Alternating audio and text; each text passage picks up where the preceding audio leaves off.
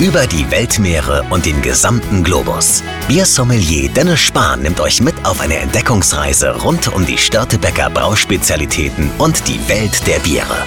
Und jetzt viel Spaß bei Störtebecker On Air. Hallo und herzlich willkommen zu einer neuen Ausgabe von Störtebecker On Air, dem Podcast rund um die Störtebecker Brauspezialitäten. Mein Name ist Dennis Spahn, Biersommelier für Störtebecker in Hamburg in der Elbphilharmonie und heute bin ich aber in Stralsund. Uh, where the magic happens, sagt man. Ne? Hier werden diese leckeren Biere, die ihr zu Hause oder eben auch in der Gastronomie bei uns oder in vielen anderen äh, Bars und Gaststätten trinkt, äh, gebraut. Und ich bin nicht aus irgendeinem Grund hier, sondern ich bin hier, weil ich mit dem Carsten zusammensitze. Hallo Carsten. Hallo Dennis. Ähm, Carsten, wir sitzen hier im Störtebecker Braugasthaus und äh, in Stralsund eben und wir haben gerade schon darüber gesprochen, hier gibt es eine Kernkompetenz auf jeden Fall auch für Essen. Ja, äh, Kernkompetenz, wir haben es eben schon gesagt, du isst ja hier regelmäßig die, äh, die Haxen mhm. und hast da auch eine, äh, ich fast schon sagen, weltweiten Haxenvergleich äh, aufgestellt und sagst ja, dass wir da Nummer eins sind. Ich habe äh, gerade erzählt, ich habe mal innerhalb von einer Woche hier in Bayern und in Berlin äh, eine Haxe gegessen, jeweils äh, bei unterschiedlichen Brauereien und das hier war mein Favorit. Wir versuchen natürlich auch ein bisschen so an die äh, schlankere, modernere äh, Küche, ne, vegan, passend alkoholfreies Bier auch ranzugehen, aber ja. natürlich so eine Haxe bleibt, äh, ist und bleibt Kern, Kern vom Braugershaus. In Stralsund, we call it a classic. ähm, wir sind aber heute hier, um über das äh, Thema Whisky zu sprechen, denn, äh, da werden wir gleich noch drauf kommen, seit vielen, vielen Jahren ist das auch hier in Stralsund, genau gesagt für die Störtebecker Braumanufaktur ein äh, Thema. Aber stell du dich vielleicht einmal kurz vor, wer dich noch nicht kennt. Ähm, du bist ja ein, ein Urgestein. Urgestein äh, trifft es ganz gut. Äh, wer mich noch nicht kennt, äh, so sehr stehe ich ja auch nicht in der Öffentlichkeit. Carsten Triebe, mein Name. Komme hier tatsächlich ursprünglich aus, äh, aus Stralsund. Ähm, bin äh, jetzt hier seit knapp zwölf Jahren. Ähm, bin mit eingestiegen äh, so zu der Zeit, als wir die Störtebecker Brauspezialitäten aus der, aus der Traufe gehoben haben.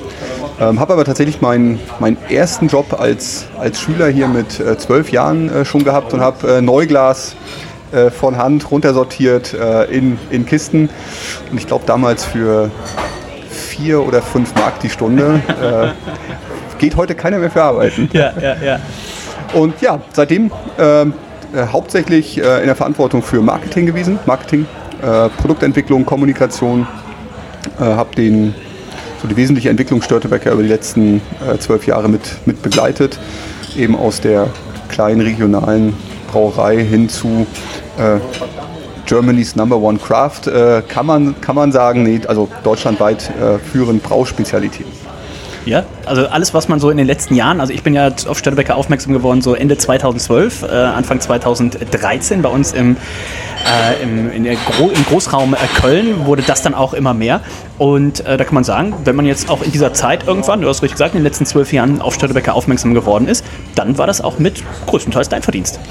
Also hab Hast du deine Finger mit im Spiel? Diese, genau, habe bei diesen Entwicklungen immer meine Finger mit im Spiel gehabt. Äh, die schönsten Sachen sicherlich, äh, immer wenn wir neues Bier gemacht haben, ähm, Atlantik Ale, eines der ersten Kreationen, ähm, damals äh, 2011 noch, glaube ich. Und natürlich unsere tolle Kiste. Da haben wir auch, glaube ich, fast zwei Jahre dran gewerkelt, bis das Ding so aussah, wie es jetzt aussieht. Ähm, und mit den Sachen kennt uns ja eigentlich. Auch, auch hier. Ich also ich habe Störtebecker eben über das Atlantik Ale kennengelernt. Jetzt übrigens habe ich hier im Glas das Atlantik Ale alkoholfrei. Ähm, zur Zeit, wo wir hier aufnehmen, ähm, ist das noch auf jeden Fall eine, eine gute Variante. Und ähm, Carsten, jetzt habe ich schon gesagt, äh, Störtebecker Whisky. Jetzt ist ja nicht Whisky irgendwas, wo du jetzt im Januar sagst, und jetzt machen wir Whisky. Und äh, zu Ostern ist der Whisky auf einmal da. Erinner dich mal zurück, wie fing das an? Was war, hast du, kannst du noch dich daran erinnern, wie waren so die, die ersten Gedanken, Gedankenspiele Whisky? Ja, tatsächlich, als ich anfing, äh, 2010, 2011, so die, die ersten Male auch hier, äh, hier nach Stralsund zu kommen, hat mich der damalige äh, Braumeister, äh, der, der Markus, äh, mal mitgenommen nach, nach Rügen, hat gesagt, Carsten, kommst mit. Ähm, da, da liegt was Tolles äh, im Keller auf Rügen. Ähm, in der in der Strandburg. Da habe ich gesagt, okay, müssen wir mal gucken auf der Karte. Ähm, oh, Stunde noch fahren von Stralsund. Äh, hinterletzter Winkel. Man unterschätzt oft, wie groß Rügen ist. Ne? Also genau, also da fährt man noch mal ein bisschen rechts, ein bisschen links, da kommt ein kleiner Plattenweg, ähm, dann fährt man einen Berg hoch, steht dann tatsächlich mitten im, auf dem schönsten Aussichtspunkt äh, Rügens fast. Ja, und da im Keller ähm, hat er mir dann gezeigt, äh, äh liegen die ersten drei Fässer Whisky, ähm, die er hat einbrauen und einbrennen lassen, ähm, damals noch in, in, Kooperation. Ja, so habe ich das erste Mal äh, was mitbekommen, dass es überhaupt äh, Whisky gibt. War, glaube ich, eher so ein, ein, Zufallstreffer, kann ich vielleicht gleich noch was zu erzählen, aber äh, ja, so, so fing es an. Ist nicht meine Idee. Ich habe den Faden dort weitergesponnen. Das heißt, war denn zu dem Zeitpunkt, warst du auch schon, hattest du schon Kontakte selber im privaten Bereich mit, mit Whisky? Also hattest du schon mal eine Flasche Whisky auch zu Hause? Hast du es schon mal getrunken oder war das für dich auch, war das der komplett erste Kontakt? Also fast der erste Kontakt. Also Holzfass gereifte äh, Spirituosen und Biere äh, gab es ja auch, auch zum damaligen Zeitpunkt schon als Nische. Eher aus den USA kommt, äh, da, da gab es dann schon solche Experimente und fand ich immer unheimlich spannend. Also dieses Thema Lager, Holz, äh, Fasstoasting, immer spannend. War damals eher Rumtrinker als, als Whisky-Trinker. Ne, ist vielleicht ein bisschen ähnlich wie mit Oliven, muss man sich langsam erstmal äh, rantasten. Ja, also zum damaligen Zeitpunkt hatte ich äh, nur so ein bisschen Ehrfurcht vor dem, äh, vor dem ganzen äh, Thema Whisky. Das heißt, damals lagen da drei Fässer. Ich kann so viel verraten, mittlerweile gibt es mehr als drei Fässer. Das heißt, wie ging es dann, dann weiter? Wie muss man sich das vorstellen? Dir wurde es gezeigt vom Braumeister damals und dann hast du gesagt, ja, das ist eine gute Idee, aber wahrscheinlich mit drei Fässern, wenn jetzt jeder aus der Brauerei schon mal eine Flasche haben möchte, so weit kommen wir da nicht. In der Tat, also das, das inzwischen sind es äh, eher knapp 100, 160, 180, 200 Fass, äh, die, wir da, die wir da oben liegen haben. Äh, damals war es äh, auch tatsächlich eher ein Zufall. Also die Brauerei hatte im Grunde äh, wenig bis gar nichts zu tun mit Whisky. Ähm, aber wie hat mir der, der Braumeister auch erzählt, äh, wenn wir mal vergessen, in so ein, in so ein Starkbier Hopfen reinzugeben.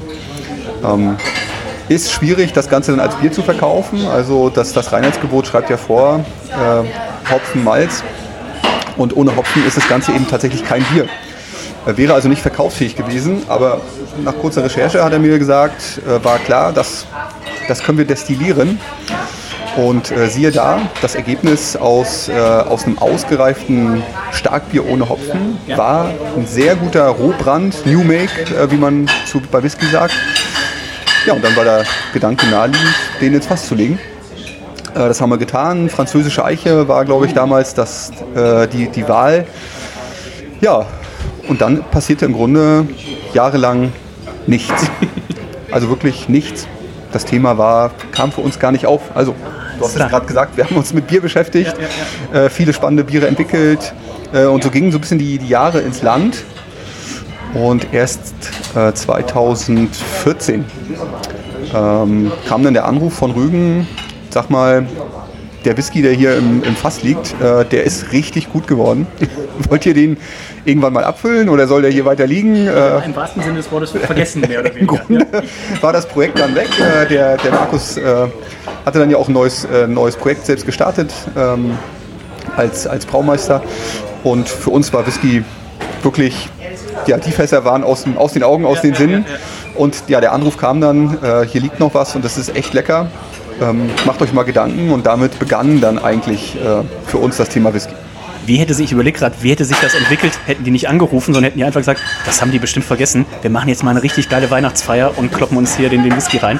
Ja, hätte auch passieren können. Ne? hätten sie angerufen und gesagt, Mensch, fast ist nichts geworden oder ja, es ist alles genau. verdunstet. Ja. Äh, hätten wir mit der Schulter gezuckt und gesagt, ja, ja, habe ich eh schon abgeschrieben, ne? ich wollte gerade sagen, hat in dem Sinne ja nicht gefehlt.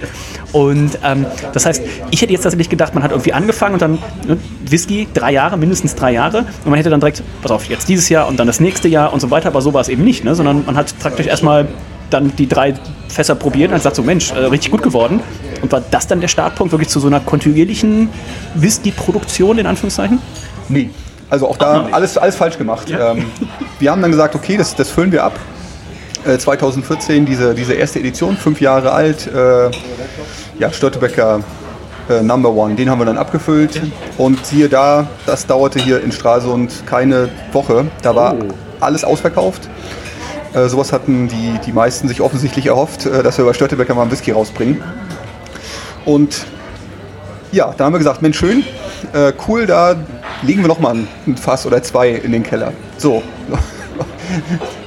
Ja, schön. Kommt, kommt in fünf Jahren nochmal wieder. Ja. und so ist es tatsächlich auch gekommen. Also tatsächlich auch wieder Jahre später ähm, kam, dann, kam dann das nächste äh, wieder, wieder zur Reife. Und wieder. Ähm, auf geht's. Äh, wir verkaufen das Ganze wirklich in, äh, in Stunden äh, ab. Und da ist dann auch für uns der Groschen gefallen, haben wir gesagt, komm, jetzt äh, wir müssen mal irgendwie realistisch an das Thema rangehen. Ähm, Hansestadt Stralsund, also hier gibt es ja Kaufleute, ne? Also, ähm genau, offensichtlich, äh, offensichtlich finden die Leute das, äh, das total spannend. Ähm, haben auch viel Lob bekommen äh, für einen sehr jungen Whisky. Also es sind ja vier Jahre, fünf Jahre, äh, drei Jahre, das sind ja junge Whiskys.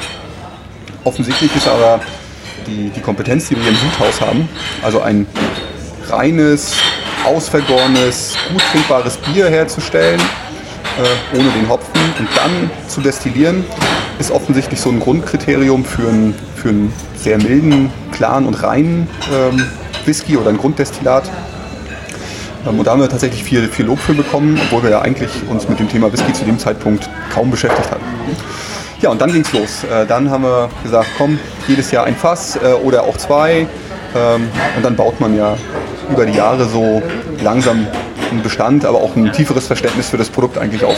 Gibt es von dem äh, Nummer 1, von dem 2014er Release, hast du da noch eine Flasche zu Hause stehen für äh, ich habe zu Hause keine mehr stehen, ich habe die ausgetrunken. Okay. Ähm, ich glaube, aktuell würde ich, glaub ich 300 Euro für die Flasche bekommen. Damals hat sie mal 40 gekostet. Also, also Whisky gar kein schlechtes Invest. Gute Wertanlage. Kommen wir gleich noch zu, denn es gibt ja aktuell auch ein äh, schönes Crowdfunding, äh, bei dem ihr auch äh, mitmachen könnt. Wenn ihr das gar nicht abwarten könnt, schaut schon mal in die Episodenbeschreibung rein. Werden wir gleich auf jeden Fall noch drüber sprechen. Aber aus 40 Euro 300 Euro in relativ kurzer Zeit äh, auch gar nicht verkehrt. Ne? Gar nicht verkehrt. Äh, wird sich hier sicherlich jetzt mit, mit steigender Bekanntheit ähm, und bisschen der Ausbreitung der, der Marke auch nochmal ja. noch mal steigern.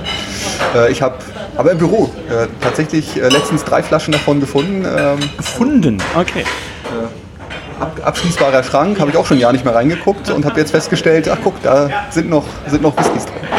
Ja, also von dem ersten, äh, von den ersten drei Fässern, nach denen das wir äh, eigentlich fragen wollen, ja. Äh, ist tatsächlich auch noch eins da. Also unser erstes Fass Störtbecker Number One liegt noch im Keller und oh, wird, wow. wird nächstes Jahr dann 15.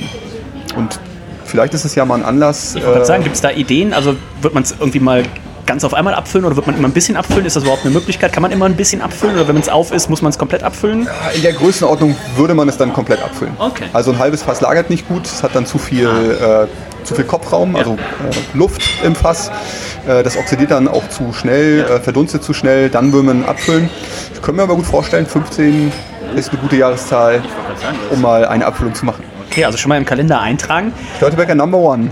Äh, zu dem Release, äh, ich sehe vorher, auch da werden wir wieder über Stunden eher sprechen, ich denke. Äh, nicht über Tage.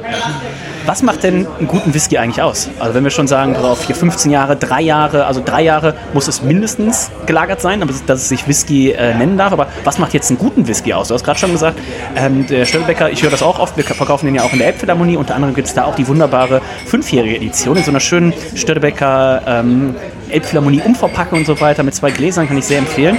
Und ähm, da sagen die Leute auch mal, oh, drei Jahre und sowas. Und dann erkläre ich denen immer das, was dein Kollege Jens, mein Kollege Jens auch mir immer sagt. Sagt er, naja, das, was du auch gesagt hast, dadurch, dass eben ähm, die Maische, das Vorprodukt eben so viel hoch qualitativ besser ist als bei vielen einfach normalen Brennereien, weil die sind halt keine Brauereien. Ne? Also die können guten Whisky machen, aber die, die Maische, die die nehmen, ist dann halt oft äh, eben nicht qualitativ hochwertig. Wir machen Brauspezialitäten und nehmen das dann.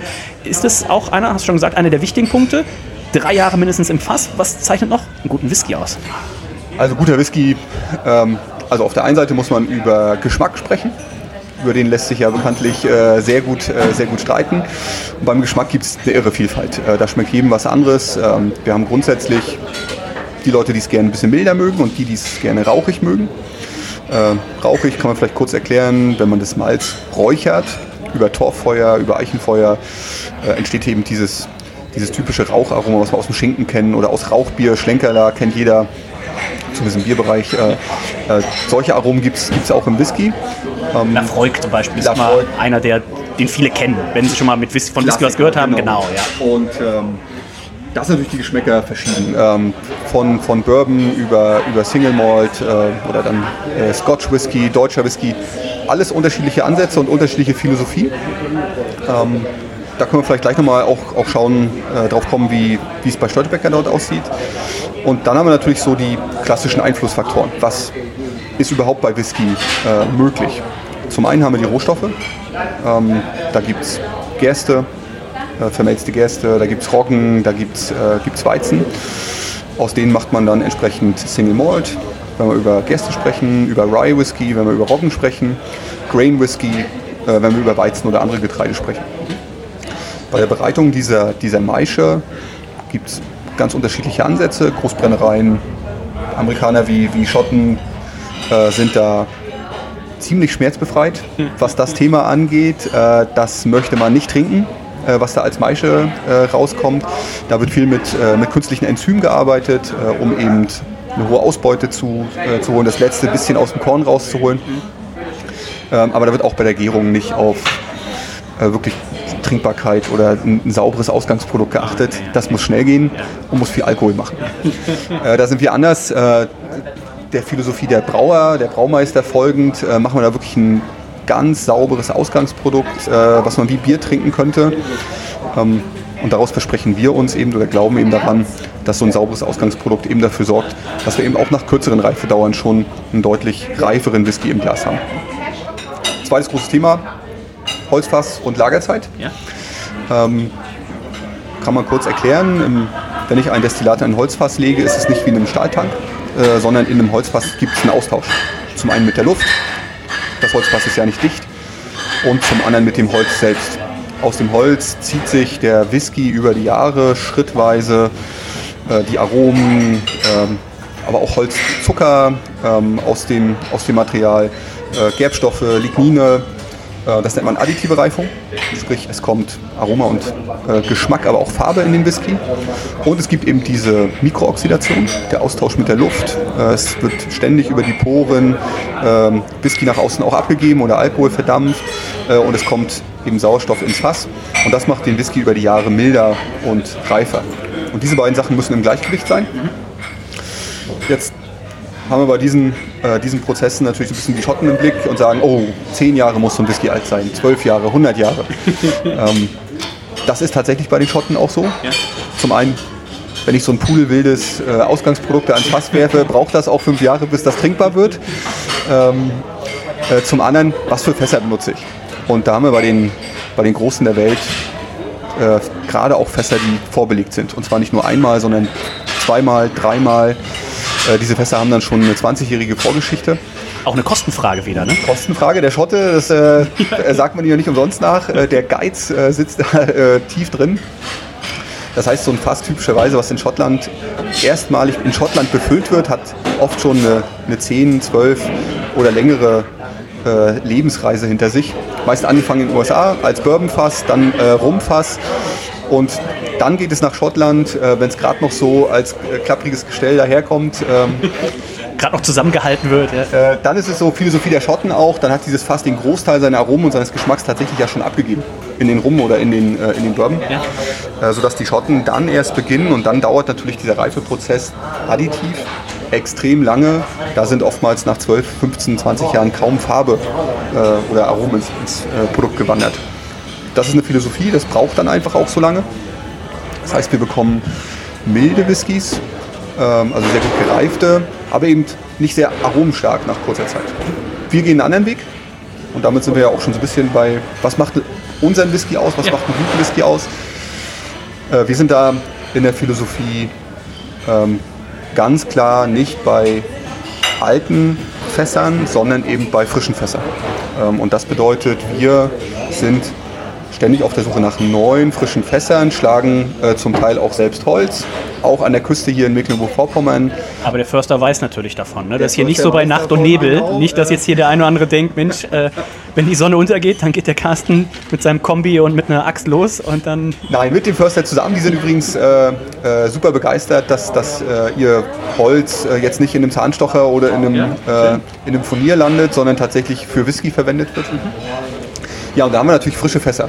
Frisches Holz, äh, zwei Jahre abgelagert, äh, frisch ausgetoastet und das ist natürlich dann unheimlich ausdrucksstark, aromstark.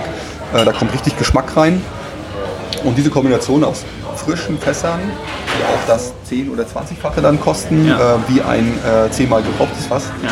und eben dem sehr sauberen Ausgangsprodukt und einer sauberen Destillation, ergibt eben diese Kombination, äh, die unseren Whisky besonders. Welchen Einfluss hat die, ähm, die Lage, wo jetzt die Brennerei ist, die ja dann zwischenzeitlich dann auch zur Störtebecker Brennerei wurde? Vielleicht kannst du da gleich noch was zu sagen. Auf Rügen gelegen, du hast schon gesagt, äh, mit dem schönsten Ausblick, den man da hat. Also wir verlinken auch da mal die, die Location hier. Also ähm, schaut gerne mal äh, vorbei. Ähm, ich weiß noch, ich bin mit meiner Frau mal äh, hingefahren, äh, ist schon ein bisschen her. Und ab Mitte der Strecke denkt man so, wir sind hier auf jeden Fall falsch. Wie soll hier irgendwie ein LKW oder irgendwas zur An- oder Abholung äh, langfahren? Da seid ihr aber richtig. Wenn, ihr- wenn ihr euch diese Frage stellt, seid ihr richtig. Ähm, ja, welche, die, die, die Meerluft, äh, die Brise, äh, da direkt eben auf Rügen zu sein, hat das auch einen Einfluss? Auf jeden Fall. Also die Holzart, ganz klar. Mecklenburger Eiche, da sind wir ganz alleine auf weiter Flur. Ähm, es hat seit 1945 keiner mehr Mecklenburger Eiche oder auch überhaupt äh, Küsteneiche geschlagen für, für Fassholz hier in, in MV. Ähm, da wird natürlich eine super schöne Eigenständigkeit in den Whisky äh, reinkommen. Und das andere, genau wie du sagst, ähm, der Whisky atmet ja durch das Holzfass und zieht sich natürlich über die Jahre genau das, was in der Luft um das Fass herum ist, äh, auch in das Produkt rein. Und jetzt macht es natürlich einen Unterschied, ob das Ganze jetzt auf dem Seeniveau direkt an der Küste ist, da haben wir Salz in der Luft. Ähm, da bringt das Meer seine ganz eigenen Aromen natürlich tagtäglich mit rein. Wir haben eine hohe Luftfeuchtigkeit, das ist äh, sehr schön für die Reife des Whiskys. Ähm, und wir haben ein relativ ausgeglichenes äh, Klima übers Jahr. Das heißt, das Holzfass ist nicht ständig im Stress, extrem kalt, extrem heiß, extrem kalt, extrem heiß, sondern das ist eben ein angenehmer Temperaturverlauf übers Jahr. Und die Kombination ähm, dieser Reifefaktoren macht unseren Whisky natürlich aus. Was natürlich vorne bei den Rohstoffen, und da sind wir auch auf Rügen, äh, eine besondere Rolle spielt, ähm, dass wir seit ähm, einem Jahr, zwei Jahren jetzt im Bereich historische Getreidesorten unterwegs sind. ja. Bauen auf den Feldern der, der Bauern direkt um die, um die Brennerei, auf Rügen, aber auch auf dem Glas, äh, historische Getreidesorten an. Historische Roggensorten, historische Gerstensorten. Äh, jetzt kommt auch nochmal eine historische Weizensorte dazu. Und da muss man äh, mal schauen, was, was bedeutet das für den, für den Whisky. Wir versprechen uns aus diesen historischen Getreidesorten natürlich nochmal einen ganz anderen Punch für den Geschmack Ja. kann sich jeder vorstellen, diese neuen Sorten, die es gibt, Hochleistungssorten gezüchtet, die haben hauptsächlich Ertrag. Also wie dick kann ein Korn sein, äh, wie viel Stärke passt in so ein, in so ein Körnchen rein. Und da geht es dann um Tonne je Hektar. Und da reden wir bei einigen Getreiden dann über 20, 25 Tonnen pro Hektar und bei so einem historischen Getreide über drei. Und was hat man da bei den alten Getreidesorten noch drin? Eben sekundäre Pflanzenstoffe, Geschmacksstoffe, ähm, Farben, ganz außergewöhnliche Farben. Eben alles die Dinge, die man mit der Züchtung sonst austreibt, zulasten des, äh, des Ertrags, die eben aber noch drin sind. Und da werden dieses Jahr die ersten Experimente auch in der Brennerei stattfinden. Ja. Ähm, dann hoffentlich begleitet auch äh, so ein bisschen wissenschaftlich, dass wir da eine gute Basis schaffen. Und da werden dann wirklich so extrem eigenständige Whiskys entstehen. Und da sind wir dann genau da, ähm, was macht ein Whisky besonders. Ähm, jeder Whisky ist anders, ähm, jeder Geschmack ist anders. Und einen guten Whisky aus meiner Sicht macht aus, äh, dass er eine Eigenständigkeit hat. Dass er eigenständig riecht, eigenständig schmeckt, eine eigene Geschichte mitbringt, ähm, besondere Rohstoffe aufgreift oder eben ein besonderes Holzfass mitbringt. Und dabei entsteht zwangsläufig ähm, ein Geschmack, der eben typisch ist für die Region, für den Ort, für die Rohstoffe, die reingehen, für die Leute, die ihn machen. Und das macht ein Whisky besonders und ich glaube, da haben wir eine Menge in den nächsten Jahren anzubieten, wenn es darum geht, äh, was macht Störtebecker besonders. Ich bin ja äh, großer Fan, auch wenn wir jetzt mal den, äh, den Ball rüber zu Bier schlagen. So eine Bierflasche, wenn es irgendwie so ein Jahrgangsbier ist, dann hast du eine schöne Geschichte drauf und dann kommt irgendwie so, oh, wir haben Urgetreide verwendet und wir haben das und das Fass verwendet und so weiter und dann vielleicht noch der Brauer von der Brauerei irgendwas beigesteuert. Immer großer Fan von. Und äh, da sehe ich mich dann tatsächlich auch mit so einer, mit so einer Whiskyflasche in der Hand und wenn dann so eine Geschichte dabei äh, noch rumkommt, wo man jetzt sagt, so, okay, das ist nicht einfach mal irgendwie schnell dahingezimmert, sondern haben die Leute sich Gedanken gemacht, wie du schon sagtest, jetzt wird erstmal ähm, werden alte Getreidesorten angebaut, dann werden die irgendwann vermelzt, dann wird das irgendwann eingebrannt. Und dann irgendwann kommt dieser Whisky in ein paar Jahren raus. Ne? Also äh, da steckt auf jeden Fall Liebe zum Detail, kann man glaube ich sagen, auf jeden Fall äh, Liebe zum Produkt dann auch mit drin. Ähm, wie kam dann der Schritt von der Brennerei, wo ja zuerst Störtebecker die Whiskys hat brennen lassen, ähm, dazu, dass man gesagt hat, ja, das ist jetzt die Störtebecker Brennerei. tatsächlich ein, ein schöner Zufall, eine zeitliche, eine zeitliche Koinzidenz. Der der Brennmeister auf der Insel Rügen, der Thomas Kliso, ähm, hat ja diese, diese Brennerei da schon über Jahre äh, betrieben und auch eigene Whiskys gemacht. Pommersche Greif, kann man mal schauen im Internet, äh, gibt es immer mal wieder ein, unter Liebhabern auch ein Fläschchen äh, mal zu, zu erwerben. Und ja, der kam äh, nach Jahren der, der Kooperation äh, auf uns zu und hat im Grunde gesagt, Leute, ich will eigentlich in den nächsten Jahren einen Tick weniger machen. Äh, was habt ihr denn vor? Und ja, ich habe dann gesagt, du super, wir wollen eigentlich einen guten Tick mehr machen. ähm, ja, und dann kam eigentlich der, der Vorschlag von ihm, dann äh, zu sagen, ja, lass uns doch tauschen. Ähm, ihr äh, hisst hier eure Flagge, ja. äh, geht ins Risiko, äh, übernehmt, ähm, übernehmt die Verantwortung und ich bringe meine Kompetenz, die Whisky-Erfahrung, Erfahrung im, im, Keller, Erfahrung mit dem Holzfass, äh, bringe ich ein und mache nur noch das, was mir Spaß macht. Äh, ihr den Papierkram, ich den Whisky und so sind wir dann äh, tatsächlich zusammengekommen. Seit wann ist das jetzt? Also seit wann ist es offiziell die, die Störtebecker Brennerei? Äh, 2020 im Januar. Und äh, wie schaut es aktuell vor Ort aus? Also hier, wer schon mal in der Brauerei war, äh, im Brauquartier, der weiß, hier gibt es äh, den Shop. Äh, man kann eine Brauereibesichtigung machen, man kann hier eine Hochzeit feiern. Äh, alles drum und dran. Wie ist das in, in, in der Brennerei? Ist das, wird, glaube ich, auch immer noch umgebaut und also es soll auch so ein Erlebnisspot werden. Ne? Soll ein Erlebnisspot werden, ist auch heute schon Erlebnis. Du hast gesagt, ja. Äh, die Anfahrt ist schon Erlebnis. mindestens zweimal denkt man, hier muss ich eigentlich falsch sein. Und äh, wenn man aber da ist, hat man tatsächlich äh, mit den, den schönsten Blick. Ähm, das ist im Mönchgut auf Rügen. Das ist eh eine abgelegene Ecke, die sehr naturnah ist. Ähm, tolle, tolle Landschaft. Äh, man guckt viel in die Weite, guckt aufs Meer. Äh, und die Brennerei liegt da wirklich auf so einer Landzunge. Äh, links Wasser, rechts Wasser, liegt so oben auf dem, auf dem Hügel. Also schöner, schöner kann man sich es gar nicht vorstellen. Und da wollen wir natürlich in den nächsten Jahren behutsam, Stück für Stück ähm, auch in die, in die Natur ähm, was bauen. Also keine also Sorge, da wird jetzt keine zweispurige Autobahn hingebaut oder so, nur... Äh die meisten besuchen uns mit dem Fahrrad, äh, hat natürlich auch andere Gründe. Ähm, wer aus so einer kleinen Whisky-Verkostung rauskommt, äh, ist besser mit dem Fahrrad unterwegs oder dann zu Fuß als, als mit dem Auto. Ja, also da oben ähm, äh, passiert eine Menge. Kleinen klein Wanderfahrt haben wir schon angelegt. Äh, man kann äh, regelmäßig an Führungen teilnehmen. Äh, es gibt Whisky-Tastings.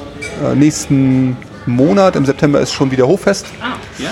Also tolle Gelegenheit, äh, so ein bisschen Tag der offenen Tür, ganz viele Führungen, Tastings auf der Bühne. Äh, bist herzlich eingeladen, Dennis. Äh, sei dabei. Am, am 9.9. bin ich ja hier zur Hobbybraumeisterschaft. Ab 10.9. bin ich im Urlaub. Äh, ab 10. Ne, das ist, glaube ich, verpasst. Ah. Also, ich glaube, das Wochenende drauf ah, okay. sind wir dran. Im, Im, nächsten Jahr. Im nächsten Jahr. Ähm, ich habe gerade schon gesagt, wir haben den fünfjährigen Whisky in der Elfi, in der Elfi-Edition. Ähm, wir haben den klassischen dreijährigen äh, Whisky, aber ihr macht ja auch darüber hinaus noch ähm, weitere Specials. Das heißt, aktuell, wenn ich jetzt äh, online schaue, was kann ich aktuell so kriegen und auf was kann ich mich vielleicht auch noch freuen? Es gibt auch eine Brennmeister-Edition, ich hoffe, die gibt es noch. Ähm die Brennmeister-Edition gibt es noch, genau. Also der Klassik, äh, Störtebecker Single Malt Classic ist, ist der Einstieg. Ähm, der ist dann ab drei Jahre, tendenziell irgendwo zwischen drei und vier. Das kommt immer auf die Fässer an. Wir vermehlen da auch einiges. Ähm, und dann geht's los mit den, mit den Sondereditionen. Fünf Jahre Elbphilharmonie, da, äh, da muss man nach Hamburg kommen. Unter anderem kann sich, kann sich das äh, holen. Die ist fünf Jahre alt. Und äh, derzeit haben wir eine Cognac-Edition. Für all die, die es vielleicht äh, nicht, nicht wissen, äh, das, das beschreibt immer das Finish des Whiskys. Man nimmt den, einen, einen Basis-Whisky, einen gereiften Whisky und legt den dann noch für einige Jahre mehr in, in besondere Fässer mit einer eigenen Vorgeschichte, mit einer eigenen Vorbelegung. Und äh, wir haben aktuell noch einen, einen, Whisky, der mehrere Jahre in einem Cognac-Fass äh, gefinisht worden ist. Äh, wir hatten bis vor kurzem noch eine sehr gute Rum-Edition. Die ist letzte Woche äh, Ausverkauf, in den Ausverkauf gegangen. Äh, wir werden diesen Sommer aber noch auch einen rauchigen okay, ja. ähm, auch, wieder, auch wieder bringen. Sechs oder sieben Jahre alt, also auch ein bisschen was, was Älteres und schauen, ob wir vielleicht zum Ende des Jahres nochmal was in Richtung zehn Jahre äh, auf den Markt bringen. Also es lohnt sich immer vorbeizukommen, äh, auch auf Rügen. Äh, es gibt hier in Stralsund Brauereimarkt und auf Rügen in der Brennerei direkt äh, immer die Möglichkeit, diese Special Releases exklusiv auch zu erwerben. Äh, online äh, eher selten, dass wir mal was anbieten. Ja. da wollen wir schon auch die, die Fans äh, die sich auf den Weg machen. in den Newsletter eintragen, ne? dann äh, ist man da auf jeden Fall äh, auf der... Oder hier äh, im Podcast weiter zuhören, ja. vielleicht äh, erwähnt der Dennis demnächst nochmal was. Und Brennmeister Edition, es gab, gibt es noch dieses Set, wo drei ja. unterschiedliche, das finde ich immer ganz spannend, weil ich bin ja noch nicht so der Whisky-Trinker und dann denke ich immer so, oh, wenn ich jetzt mir so eine große Pulle hole ähm, und dementsprechend machen die Leute bei uns ja auch in der Elbphilharmonie und auch hier am Standort immer so gerne so Tastings. Ne? So ein kleines Tablett, sechs Biere, A01 und sowas ähnliches habt ihr jetzt auch äh, als kaufbare Whisky-Edition, wo dreimal 02 drin ist. Super Geschenk. Ähm, drei kleine 02-Fläschchen und die zeichnen so ein bisschen den Weg nach vom New Make. Also ein Fläschchen ist einfach der Whisky Rohbrand. Ähm, ganz anders als Korn. Korn ist ja sehr clean, äh, kaum, mit kaum eigenem Geschmack. Ist ja Whisky Rohbrand mit Absicht sehr schön malzig gehalten. Dann ein Fläschchen äh. Da kann man dann sehen, was passiert eigentlich mit diesem Rohbrand nach drei, vier Jahren. Ähm, und dann noch ein, ein kleines Fläschchen ähm, Finish, ähm, wo man einfach sieht, was passiert, wenn ich diesen, diesen Classic nochmal für einige Jahre in ein weiteres äh, Finish-Fass lege. Äh, ich glaube, aktuell haben wir dann Sherry-Fass äh, ausgewählt. Und so eine Kollektion lässt sich natürlich gut selbst äh, zu Hause mit Freunden einfach mal genießen ja. oder verschenken und dann genießen. Ja. Ähm, da ist für jeden was dabei.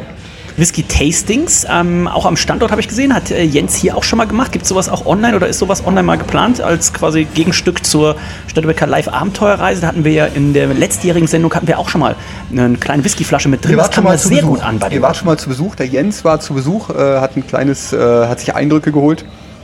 Äh, Finde ich eine super Idee. Also sollten wir äh, nochmal den Faden aufnehmen, ja.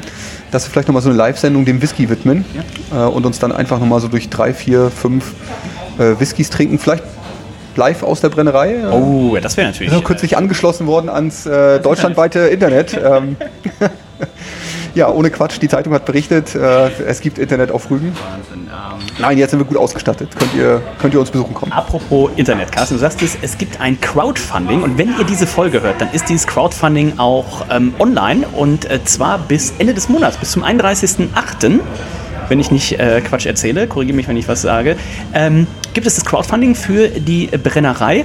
Und wie muss ich mir das vorstellen? Ich kenne von Brauereien ganz oft ein Crowdfunding. Ich investiere 50 Euro und dann kriege ich irgendwann ein T-Shirt und ähm, die wollen davon eine neue Dosenabfüllung kaufen, als Beispiel. Wie ist es bei euch? Ja, also kein Crowdfunding ohne konkretes Projekt, das, äh, das ist auch bei uns. Äh, und ja, was, was haben wir uns gedacht? Whisky muss lagern. Drei Jahre, ein Tag mindestens, tendenziell eher vier, fünf, zehn. Und ähm, ja, das heißt, man äh, produziert so die, die Fässer in den Keller rein. Man gibt erstmal Geld aus. Man gibt viel man Geld aus Geld ähm, und dann weiß man auch noch nicht, wird das gut klappen, wird das nicht gut klappen. Inzwischen haben wir natürlich unsere Erfahrung. Das heißt, man wartet erstmal eine ziemlich lange Zeit, bis der Whisky reif ist und verkauft werden kann. Genau an dieser Stelle wollen wir jetzt den, den Fans auch die Möglichkeit geben, Teil äh, dieses, äh, dieses Prozesses, dieser Geschichte zu sein. Und bei unserem Crowdfunding geht es tatsächlich darum, Whisky zu produzieren. Also Whisky-Bestand äh, aufzubauen, damit wir in den nächsten Jahren auch was haben, was wir anbieten können. Und es funktioniert äh, wie, ein, wie ein Darlehen. In dem Fall ist es eine Anleihe. Äh, man bekommt nicht ein T-Shirt am Ende der Laufzeit und das Geld ist verpufft, äh, sondern anders. Ähm, der, der äh, Fan kann investieren, das heißt, er gibt ab 250 Euro rein, 250, 500, 750 und so weiter äh, und bekommt dieses Geld über eine Laufzeit von vier Jahren auch wieder zurück. Äh, plus Zins. Und von daher ist es äh, kein, kein verlorenes Invest, sondern das Geld kommt zurück. Äh, man kann auch ein kleines bisschen Zinsen verdienen, kann man sich aussuchen, ich wollte gerade sagen, das ist ja noch mit das Spannendste. Man kann nicht nur 6% schnöden Mammon, also einfach Zinsen in Geld kriegen, die zwischenzeitlich dann ausgezahlt werden, ab 1.9. halbjährlich. Also nächstes Jahr, 1.9. Ja. halbjährlich werden die Zinsen ausgezahlt. 6%, dann könnt ihr ausrechnen, wenn ihr 1000 Euro investiert, gibt es alle sechs Monate dann 30 Euro ausgezahlt. Wer aber sagt, boah, Geld habe ich eigentlich genug. Geld ich, möchte, genug, genau. Ich, möchte, ich, ich, möchte an den guten Stoff ran. Der kann auch sagen, statt 6% ähm, ja, Geldverzinsung nehme ich eine 10%ige Verzinsung in Whisky. Wie gut ist diese Idee denn? Also ich muss sagen, sehr gute, äh, sehr gute Idee. Zum einen ähm, natürlich für all jene, die sowieso sagen, du, ich habe einen Online-Shop-Verbrauch jedes Jahr von mindestens äh, 100 Euro für guten Whisky. Äh, dann macht es natürlich eindeutig Sinn, den Sachzins zu wählen, denn wir äh, zahlen diesen Sachzins als Online-Shop-Guthaben aus. Ähm, das wird auch viel, wenn wir es einfach doof rumrechnen. 1000 Euro wären dann 100 Euro genau. Guthaben für Whisky im Jahr. Ja. 100, und in dem Online-Shop kannst du auch ein Gläschen kaufen äh, oder andere Dinge. Ähm, für Investoren gibt es ja auch noch den äh, 10% Rabatt auf alle Whisky-Artikel, also auch da lohnt es sich nochmal zuzuschlagen. Ähm, aber das Besondere ist, für all jene, die diesen Sachzins wählen, schalten wir im Laufe dieser vier Jahre eben auch nochmal ganz besondere Whisky-Editionen äh, frei. Und da, glaube ich, äh, äh, hängt ja da wirklich das, äh, das Herz der Liebhaber dran. Und da lockt natürlich auch so ein bisschen so ein kleiner Zusatzgewinn. Äh, denn diese Editionen sind natürlich erwartungsgemäß die, äh, die nachher dann sehr stark nachgefragt werden, weil es eben nur sehr wenige gibt. Ich habe gerade hier mal geguckt, äh, Bonus, also jedes Investment ab 250 Euro kriegt 10% Rabatt, du hast es schon richtig gesagt, auf die Whisky-Artikel im Online-Shop. Ähm, wenn man die ersten 100, 100 Investments ab 1000 Euro äh, kriegen ein Tasting-Set, das ist die Brennmeister-Kollektion. Ganz genau. Und wenn man sogar ab 2500 Euro investiert, dann gibt es eine Plakette mit Namen in der Brennerei. Dann kann man natürlich seinen eigenen Namen sich nachher äh, anschauen in der Brennerei, ob es auf der Rückwand ist oder auf so einer Stele draußen äh, oder auf, der, äh, auf dem neuen Warehouse, was wir da errichten. Äh, das werden wir uns noch ausdenken. Äh, aber dann hat man sich quasi verewigt in der Geschichte der Störtebecker Brennerei. Jetzt ist ja Carsten Triebe, Dennis Spahn, das sind ja alles so Sachen, Sachen, wo man für 2500 Euro auch so ein Ding sieht. Was ist jetzt zum Beispiel mit unserem Kollegen Jens? Jens Reinecke Lautenbacher. Das sind ja eigentlich dann schon eigentlich ab 5000 Euro kriegt er so ein. Äh, wir müssen gucken, ab einer gewissen Buchstabenanzahl müssen wir ein bisschen hochrechnen, äh, dann wird es teurer. Aber für die normalen äh, Müller, äh, Kunze kriegen wir, das, kriegen wir das hin. Also wie gesagt, wir verlinken euch das einmal. Das Ganze läuft über Investor. Ähm, wie gesagt, bis zum 31.08. Ganz wichtig, immer eine Geldanlage kann natürlich auch mit Risiken äh, verbunden sein. Carsten, was wäre das Risiko? Weil sonst 6% kriege ich ja bei meiner Bank nicht. Also das Risiko muss ja hier, es muss ja ein Risiko geben in dem Sinne. Äh, tatsächlich, also man investiert ja in ein, äh, in ein Unternehmen. Äh, der Fall, der Meteorit fällt auf die Brennerei, äh, das Whiskyfass läuft aus. Äh, in drei Jahren will niemand mehr Whisky von Störtebecker trinken. Alles Möglichkeiten, äh, die natürlich dazu führen, dass möglicherweise Teile ähm, oder das ganze Investment verloren ist. Ähm, da muss man tatsächlich sehen, das ist gut angelegtes Geld, aber es darf jetzt nicht der Notgroschen der Oma sein, äh, äh, bei deren Verlust alle quasi äh, an den Bettelstab kommen. Das sollte man, äh, sollte man bleiben lassen. Genau. Also nur Geld investieren, ja. was man auch verlieren kann, im genau. Fall. Und was ihr die nächsten vier Jahre in dem Sinne jetzt in Anführungszeichen nicht braucht, sondern wo ihr sagt, auch da kann ich mir mit den Zinsen, sei es Geld oder sei es Whisky, kann ich mir da eine, eine schöne Zeit machen und äh, wie gesagt dann ja, was Gutes tun, in Anführungszeichen. Man kann das Projekt hier äh, weiter unterstützen. Carsten hat, glaube ich, jetzt hier erzählt, wie viel, wie viel Herzblut, wie viel Gedanken, wie viel Liebe da auch äh, mit drin steckt. Also schaut euch das auf jeden Fall äh, mal an. Äh, wir verlinken euch das hier natürlich, wie gesagt, bis zum 31. 31.08. Ähm, insgesamt 500.000 Euro äh, werden äh, gesucht. Wir sind schon, wir nehmen die Folge jetzt eine knappe Woche mit Vorlauf auf, wir sind schon bei fast der Hälfte. Ähm, und das, äh, die, ihr müsst euch das so vorstellen, dieses äh, Crowdfunding ist noch gar nicht offiziell online auf der Seite. Das ist da noch gar nicht zu finden, sondern das ist jetzt quasi einmal nur schon mal per Newsletter ähm, an den Inner Circle rausgegangen und da ist schon die Hälfte voll. Also wenn ihr jetzt gerade reinguckt, ne, klickt mal den Link an, ähm, da wird wahrscheinlich schon mindestens eine 3 äh, vorne stehen jetzt wahrscheinlich und ähm, ja, spannend. So viele, ja. so viele Fans. Also wir sind in der, in der versteckten Phase. Äh, warum haben wir das gemacht? Wir wollten natürlich auch ähm, unseren eigenen Fans äh, eine kleine Vorzugsbehandlung geben. Äh, erfahrungsgemäß sind diese Investments, ähm, wir greifen da ja auch nicht sehr tief in den Topf rein. Äh, die normale Investmentgröße sind oft auch ab einer Million bei so Crowdfundings. Die sind erfahrungsgemäß schnell vergriffen. Und damit tatsächlich unsere Fans auch eine Chance haben mitzumachen und vielleicht auch die Chance haben auf eine der ähm, der Early Bird Specials äh, haben wir so eine kleine versteckte Phase gemacht, nur die Fans äh, informiert, wie jetzt zum Beispiel hier bei Dennis im Podcast oder per Newsletter. Und ähm, jetzt geht das Ganze in die Öffentlichkeit und dann ist erfahrungsgemäß der Rest sehr, sehr schnell vergriffen. Ähm, also da äh, lohnt es sich jetzt äh, schnell zu sein, wenn man dabei sein möchte. Auf jeden Fall. Also, ähm, für vier Jahre ist das Geld erstmal fest angelegt. Während der vier Jahre kriegt ihr aber ab dem 1. September 2024 halbjährlich eure Zinsen ausgezahlt, 6%. Plus Tilgung. Plus Tilgung, also wir tilgen auch über die Laufzeit. Das Ach, Geld das so? kommt schrittweise äh, wieder zurück. Es ist nicht endfällig. Ich dachte, also, wir würden man würde dann quasi nach vier Jahren würde man die Investition. Oh, okay, wow, okay, ist ja noch besser. Krass, das Wahnsinn. Geld schon ein bisschen schneller wieder äh, zurück. Ah, ja, also ist der nächste Malle-Urlaub ja doch schon äh, hier allein finanziert. Wenn du nicht vor die Zinsen natürlich für äh, Whisky ausgibst. Also, ähm, auch hier vor Ort ähm, gibt es Whisky-Tastings. Du hast gesagt, in der, in der Brennerei kann man das machen. Schaut auf jeden Fall mal auf der Homepage vorbei, auch was die Öffnungszeiten angeht, wenn ihr in der Gegend seid, dass ihr eben auch vor Ort mal äh, vorbeischauen könnt.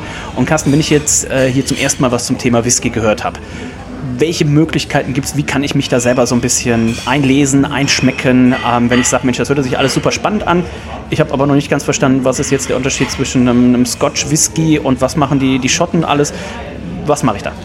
Also natürlich, wenn ich in und um äh, äh, Hamburg lebe, kann ich natürlich auch bei Dennis mal vorbeikommen. Der erklärt mir das äh, vor Ort alles.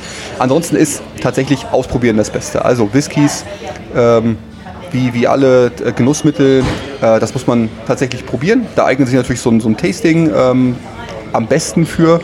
Solche Tastings kann man, kann man überall buchen. Äh, ich würde immer empfehlen, auf ein eindeutiges Einsteigerthema erstmal zu gehen, ähm, bei dem ich erstmal mitbekomme oder erklärt bekomme, was für Whiskys gibt es überhaupt. Es gibt ja nicht nur Scotch in den Altersstufen 10, 100, 1000 Jahre, sondern ganz grundsätzlich, es gibt Bourbon, es gibt Irish Whisky, es gibt Scotch Whisky, es gibt Whisky aus verschiedenen Getreidesorten. Und da ist mal den Einstieg finden. Reinschnuppern, riechen, schmecken, gucken, was, was schmeckt mir eigentlich. Mhm. Und dann weiter vertiefen. Ähm, und sich nicht gleich äh, das Schwierigste raussuchen, super toffig, super alt, äh, 1000 Euro für den Abend, äh, das muss es gar nicht sein. Äh, da sind gerade auch bei den Einsteiger-Whiskys viele leckere Sachen dabei. Ja. Also, ich wünsche euch äh, ganz viel Spaß dabei. Äh, entdeckt äh, ruhig mal die Welt nicht nur der Störtebecker Brauspezialitäten, sondern auch des Störtebecker Whiskys.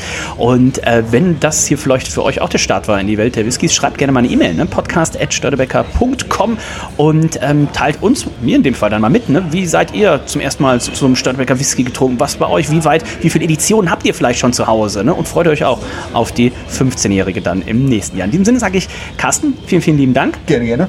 Äh, drück die Daumen, er wünscht viel Erfolg. Das heißt aber auch, da kommt jetzt einiges Arbeit, an Arbeit noch auf dich zu. Ne? Also das ist jetzt die schönste Arbeit. Ja. Ähm, Whisky brennen und ins Holzfass legen, sich tolle Holzfässer raussuchen und dann wirklich über die Jahre dabei zugucken, wie das äh, reift und äh, gedeiht.